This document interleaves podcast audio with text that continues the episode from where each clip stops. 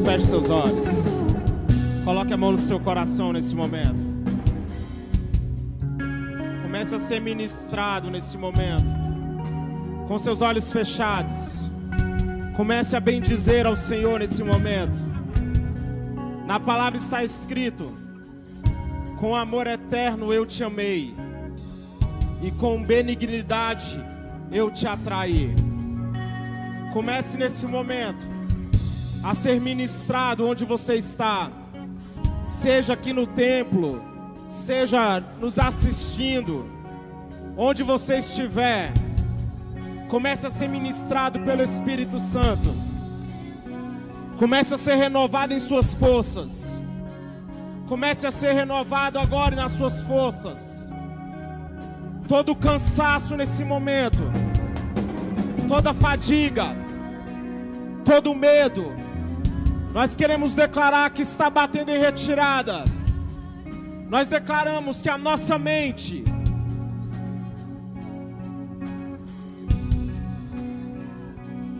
são aqueles que vêm do Senhor para nós.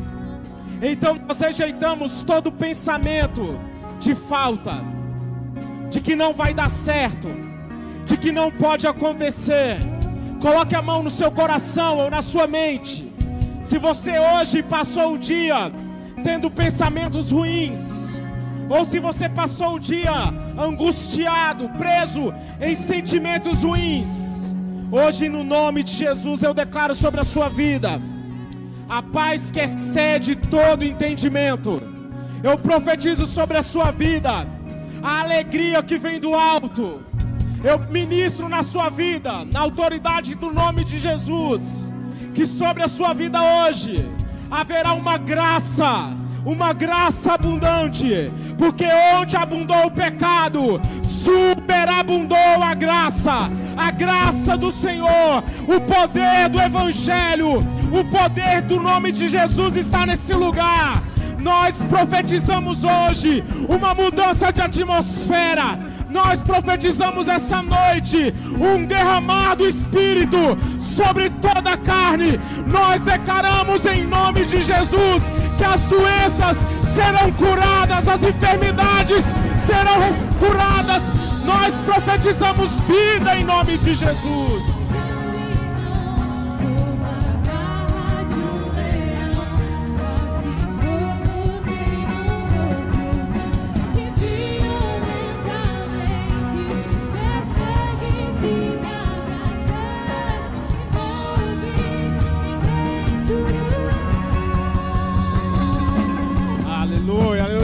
Forte salva de palmas a Ele.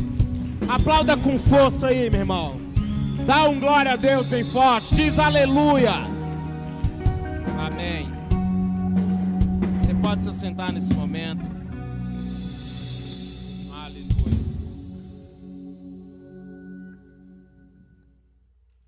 Eu quero já convidar você a abrir sua Bíblia comigo no Evangelho de Mateus, no capítulo de número 13.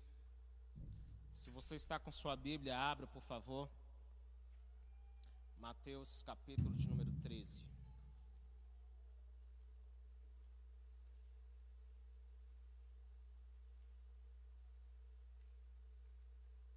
Mateus 13, cap- verso de número 24. Diz assim: Outra parábola lhes propôs, dizendo: O reino dos céus é semelhante a um homem que semeou boa semente no seu campo. Mas enquanto os homens dormiam, veio o inimigo dele, semeou o joio no meio do trigo e retirou-se. E quando a erva cresceu e produziu fruto, apareceu também o joio. Então, vindo os servos do dono da casa, lhe disseram: Senhor, não semeaste boa semente no teu campo? De onde vem, pois, o joio? Ele, porém, lhes respondeu: Um inimigo fez isso. Mas os servos lhe perguntaram: Queres que vamos e arranquemos o joio? Não. Replicou ele: Para que ao separar o joio não arranqueis também com ele o trigo. Deixai-os crescer juntos até a colheita, e no tempo da colheita direi aos ceifeiros: Ajuntai primeiro o joio, atai-o em feixes para ser queimado, mas o trigo recolhei-o no meu celeiro. Agora eu quero que você pule comigo lá para o verso de número 36, que diz assim: Então, despedindo as multidões, foi Jesus para casa. E chegando-se ele aos seus discípulos, disseram: Explica-nos a parábola do joio do campo.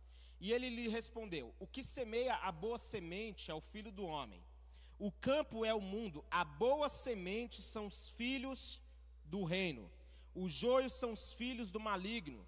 O inimigo que semeou é o diabo, a ceifa é a consumação do século, e os ceifeiros são os anjos. Pois assim como o joio é colhido e lançado ao fogo, assim será na consumação do século.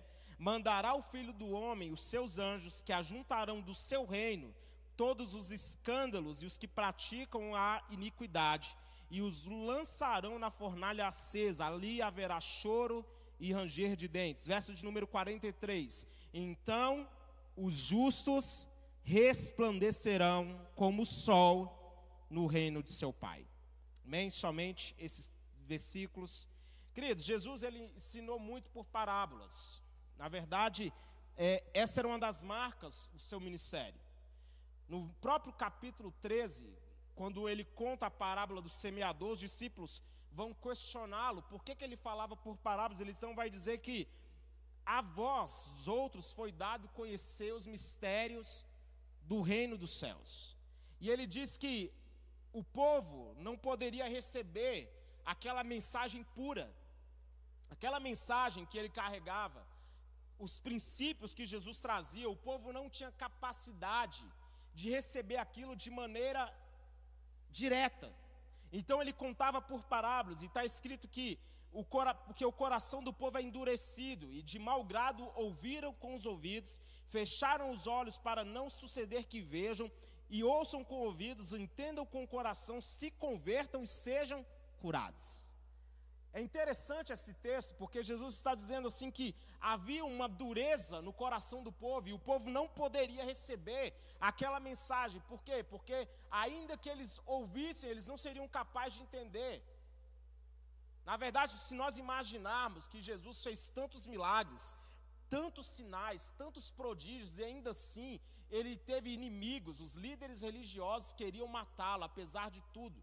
Em um momento ele chega a falar assim: se vocês não creem nas coisas que eu digo, creiam pelo menos nas minhas obras.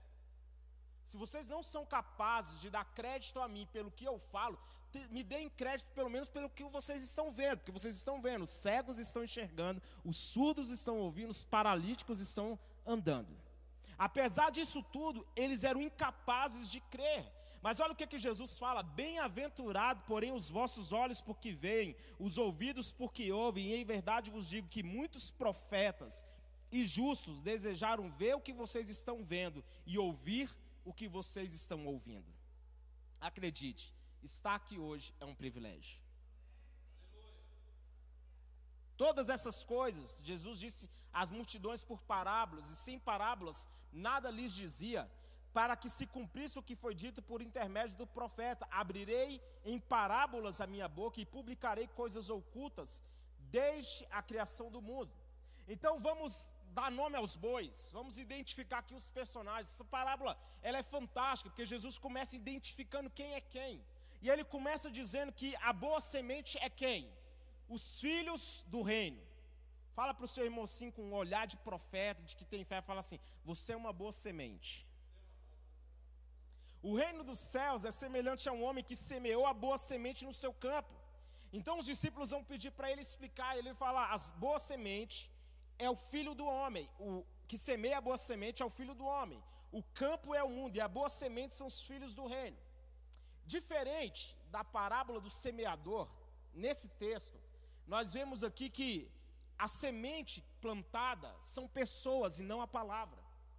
Na parábola do semeador, a semente é a palavra e nós somos o terreno. Quantos já leram a parábola do semeador aqui? Que ele fala, uma caiu em meio aos espinhos, outra caiu em terreno, em terreno, em terreno pedregoso, o outro caiu numa terra boa.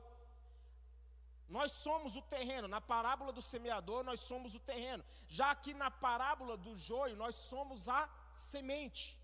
Nós somos aqueles que foram plantados. Jesus nos definiu como a boa semente que ele semeou no mundo. Nós somos aquilo que, ele, aquilo que ele plantou no mundo. Nós somos plantados nesse mundo para fazer a diferença. Nós estamos aqui não para viver de qualquer forma, depois morrer, ser enterrado e ser esquecido. Não, nós somos plantados aqui por um Senhor soberano e Ele não colocou você aqui sem um propósito, sem uma motivação. Acredite, Deus criou cada um de nós para um propósito. Você é uma boa semente que Deus plantou para esse tempo, para essa época. E o valor de uma semente, ele não é definido pelo seu estado atual, mas por aquilo que ela vai se tornar. Você compra uma semente pensando no quê? No que ela vai se tornar, sim ou não? Só ouvi uma resposta baixinha, sim ou não? Quem planta, com, quem vai semear, semeia com um propósito. Alguém que encontra uma semente, sabe que o valor dela não vai estar naquele estado atual, mas naquilo que ela vai se tornar.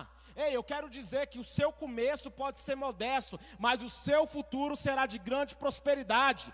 Deus não olha para mim, para você e olha apenas o nosso estado atual. Por quê? Porque muitas vezes o nosso estado atual não condiz com as promessas que ele tem ao nosso respeito, mas Deus nos colocou nessa terra e ele encontrou em nós não o valor de quem nós do estado que nós estamos, mas de quem nós podemos nos tornar nele. Então, um homem ele é mais do que o seu estado atual. A semente foi plantada nesse mundo, nós somos plantados para fazer a diferença. Em Isaías, lá no capítulo 60, olha que texto poderoso. Todos os teus, todos do teu povo serão justos, para sempre herdarão a terra. Eita, que texto, né? Herdarão a terra. Serão reno, renovos por mim plantados, obras das minhas mãos, para que eu seja glorificado todos serão chamados de justos e foram plantados para um propósito, para o louvor da glória do Senhor. Você olha para a sua família e você diz assim: Eu acho que eu cresci, nasci na família errada. Quantos já falaram isso? Não levanta a mão. Eu acho que eu cresci na, na família errada, só pode. Ei, você foi plantado para um propósito. E a verdade é que você pode olhar para sua parentela, para sua família e classificá-los como minha família só tem gente que fala alto. Quem já falou que a família só tem gente que fala alto? Parece até uma verdade de toda a família. O assim: o povo da minha família só fala gritando. Mas a verdade é que há muito, muito comum em famílias o divórcio. Para muitas famílias, quebrar é uma verdade. Para muitas famílias, a herança é só a doença. É porque o pai, o vô teve diabetes, o pai tem diabetes e o filho já está preparando para que um dia também tenha diabetes.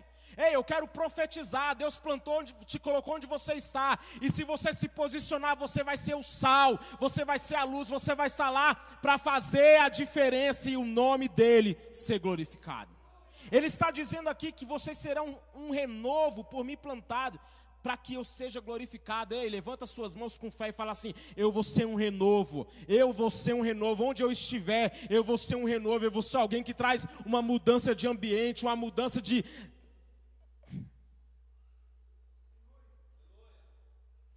Em Isaías, esse texto é clássico, diz que o Espírito do Senhor está sobre mim, porque o Senhor me ungiu para pregar boas novas aos quebrantados, curar os quebrantados de coração, proclamar libertação pôr em liberdade os algemados, apregoar o ano aceitável do Senhor e o dia da vingança do nosso Deus e consolar os que choram.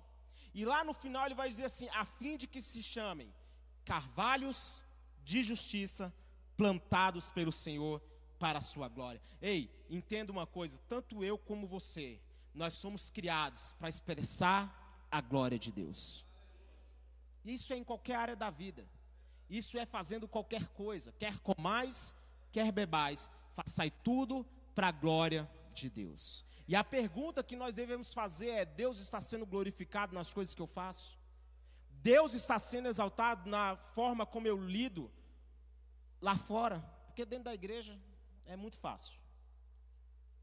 O mundo vai ver o impacto quando as boas sementes do reino, os filhos do reino, começarem a produzir resultados que atestem a grandeza de Deus. E ele diz que os filhos a boa semente foi lançada onde? No campo. E o que é o campo? O mundo. É interessante isso, porque a nossa teologia, por vezes, é, só nos ensina a demonizar o mundo. Mas a boa semente ela foi plantada no mundo. A boa semente não foi guardada para ser plantada no céu, a boa semente foi plantada na terra. Nós somos plantados aqui e a liberalidade do inimigo acontece em qual momento? Quando os homens dormiam. Gente, olha que texto. Enquanto os homens dormiam, verso de número 25. Enquanto os homens dormiam, veio o inimigo deles, semeou o joio no meio do trigo e retirou-se. Acredite em algo, o diabo só tem poder em nossa ausência de ação. O diabo só tem legalidade quando ele encontra a casa vazia. Ele só age no lugar onde ele não tem alguém agindo ativamente do outro lado. Acredite, o inimigo só tem legalidade, somente se sobressai quando nós ficamos letárgicos. Nós ficamos olhando para o mundo como está hoje, ficamos até muito indignados, dizendo o mundo está cada vez pior, mas a verdade é que o mundo só está como está, mais por causa do silêncio da igreja do que por causa do poder do diabo. O diabo não é tão poderoso. Muitas vezes somos nós, como igreja, que não estamos fazendo aquilo que nós fomos chamados para fazer. Mas é tempo de se levantar. Fala para o seu irmão, desperta. Fala assim, se levanta da tua sonolência. O problema é que muitos de nós estamos apáticos. E nós somos chamados para produzir frutos. A Bíblia, Jesus define os discípulos, a igreja de uma maneira tão poderosa, vocês são sal da terra e a luz do mundo. Ou seja, o nosso impacto é nesse lugar que nós estamos. A mensagem que nós carregamos é para transformar o lugar onde nós estamos, é para transformar sua parentela, é para quebrar o ciclo de vícios, de divórcios, de dívidas. Nós somos plantados para fazer com que o ambiente se transforme. Então, se você vem de uma família disfuncional, onde todo mundo é acostumado a quebrar, todo mundo é acostumado a ficar endividado, todo mundo é acostumado a aceitar uma doença, ei, eu quero dizer que você carrega uma mensagem que ah, o ciclo vai ser quebrado, você carrega o renovo do Senhor. Nós fomos plantados aqui para louvor da glória dele. O joio, ele diz, são os filhos do maligno. Quando a erva cresceu e produziu, produziu fruto, apareceu também o joio. A diferença entre o joio e o trigo somente é perceptível quando o trigo está produzindo fruto. Enquanto está crescendo, você não consegue ver a diferença. Quando os dois estão crescendo, ninguém percebe a diferença. Quando a diferença é notada? Quando o trigo começa a produzir fruto. Você é trigo, irmão. Sabe quando a maldade vai começar? A lição qual que é? Enquanto nós estamos dando, enquanto nós não estivermos dando fruto, o crescimento do inimigo não é percebido. Enquanto o trigo não está produzindo nada, a maldade, ninguém percebe o aumento da maldade. Mas quando você começa a dar fruto, aí a maldade começa a ser percebida. Quantos estão entendendo isso aqui em nome de Jesus?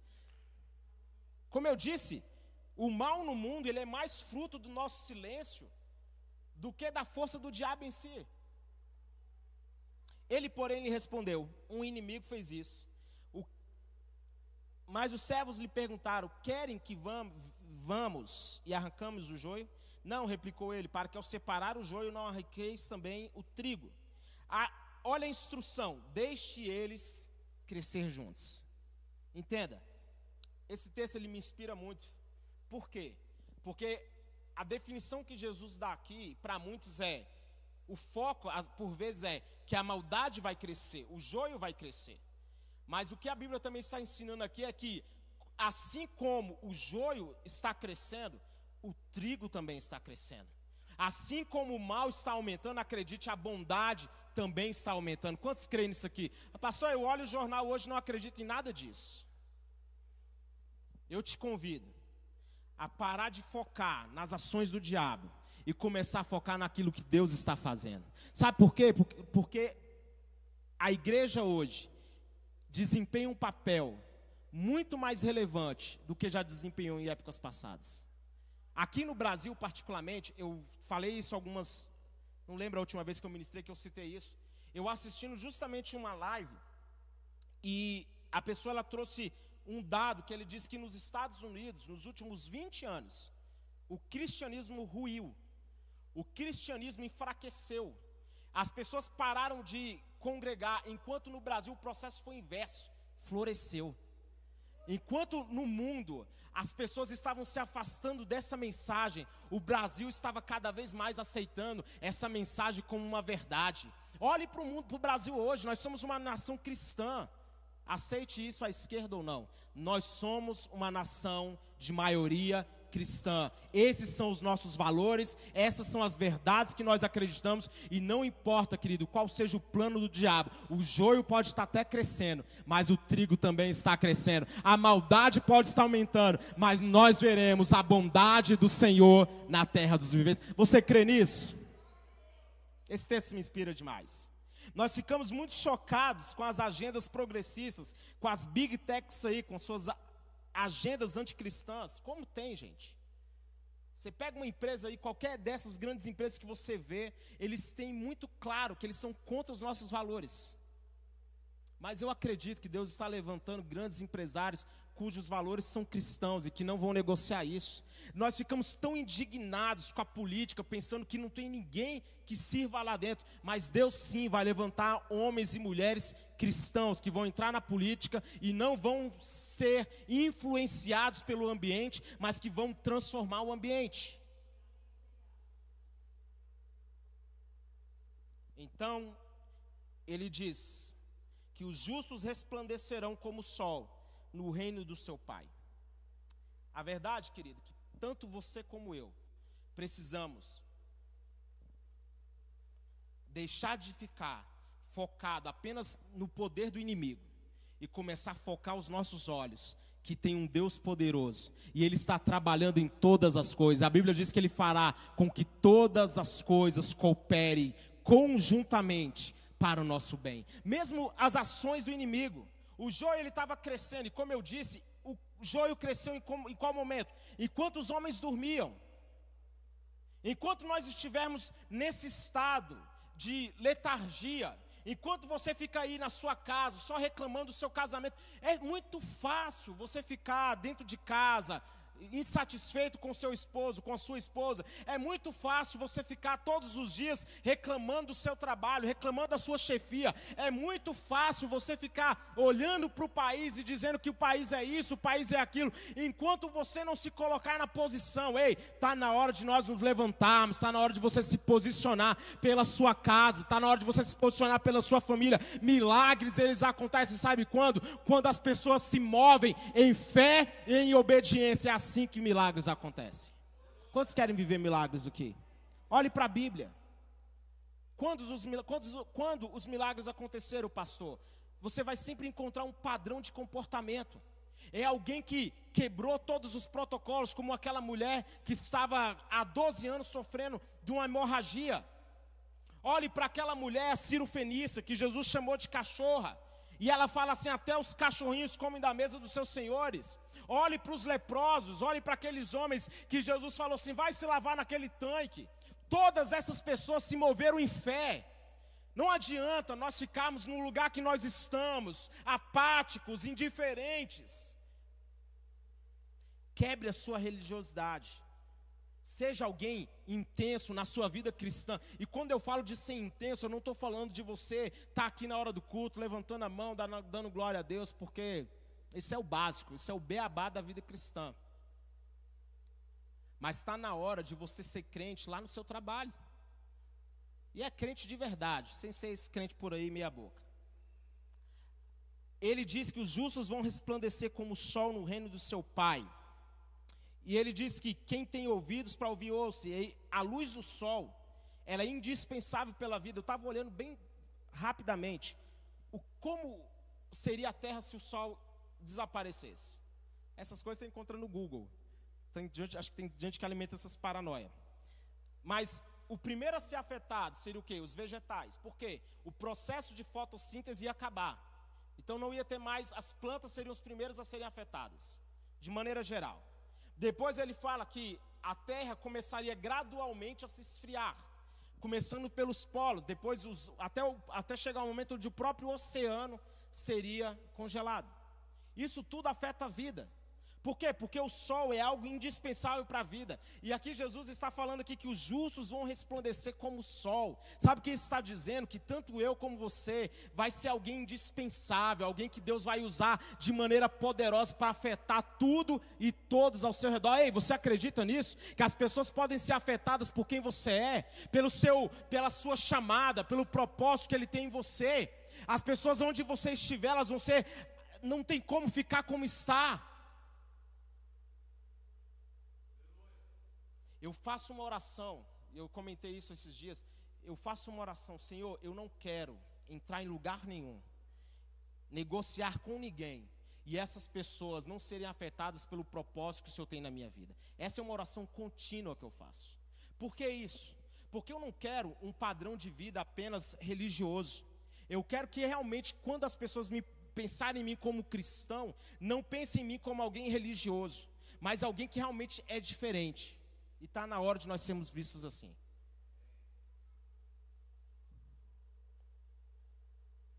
No verso de número.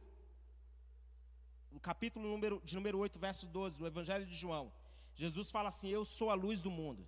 Quem me segue não vai andar em trevas, pelo contrário, terá a luz da vida. No Salmo 36, verso 9, diz assim: Pois em ti está a fonte da vida, graças à tua luz nós vemos a luz. A grandeza de Deus é revelada quando nós cumprimos o propósito que Ele nos designou. Ele começa dizendo esse texto: Vocês são os filhos do reino, são a boa semente que Deus plantou. Mais uma vez, profetiza para o seu irmão: Você é a boa semente que Deus plantou. Nós somos plantados por Ele no mundo e nós estamos aqui para revelar quem Deus é. 1 João capítulo 3, verso 2 diz assim: Mas agora nós somos filhos de Deus, e ainda não se manifestou o que nós seremos. Olha que texto poderoso. Como eu disse, uma semente não é conhecida pelo seu estado atual, mas por aquilo que ela vai se tornar. Aqui João está dizendo que ainda não se manifestou o que nós havemos de ser. A Bíblia fala que o mundo, a criação, aguarda com grande expectativa a revelação dos filhos de Deus. Irmãos, tem coisas que queimam no meu coração. Deus, existe um momento na criação, a criação tem uma expectativa, quando os filhos de Deus vão se revelar, e quando isso acontecer, nós veremos o mundo ser transformado. E para os que estão esperando só o arrebatamento para ir para o céu, eu te digo que a verdade é que, como está escrito, se não me engano, em Atos, que o céu vai retê-lo até o tempo de, da restauração de todas as coisas. A volta de Jesus, ela vai acontecer, sabe quando? Quando o mundo ser transformado pela igreja que ele estabeleceu aqui na terra. Eu quero concluir. A natureza criada aguarda com grande expectativa. Podemos até ter uma percepção da maldade. E eu sempre falo isso: maldade a gente vai ver, você não precisa ir muito longe. Assiste o jornal 10 minutos e você vai ver muitas coisas ruins. Mas a verdade é que nós devemos aprender a colocar os nossos olhos nas ações de Deus. O Salmo 27, 13 diz assim: apesar disso, essa certeza eu tenho, viverei até ver a bondade do Senhor na terra. Eu quero que você repita comigo assim: esta certeza eu tenho. Fala com fé, levanta suas mãos e fala assim: essa certeza eu tenho. Ah, pastor, não estou tendo a certeza. Então profetiza com fé: essa certeza eu tenho eu verei a bondade do Senhor na terra dos viventes. Eu verei a bondade do Senhor na minha família. Eu verei a bondade do Senhor no meio dos meus parentes. Eu verei a bondade do Senhor no meu lugar de trabalho. Eu verei a bondade do Senhor nessa cidade. Eu verei a bondade do Senhor nessa, nessa nação. Eu verei a bondade do Senhor na terra dos viventes. Coloque de pé, querido. Nós somos os filhos do reino.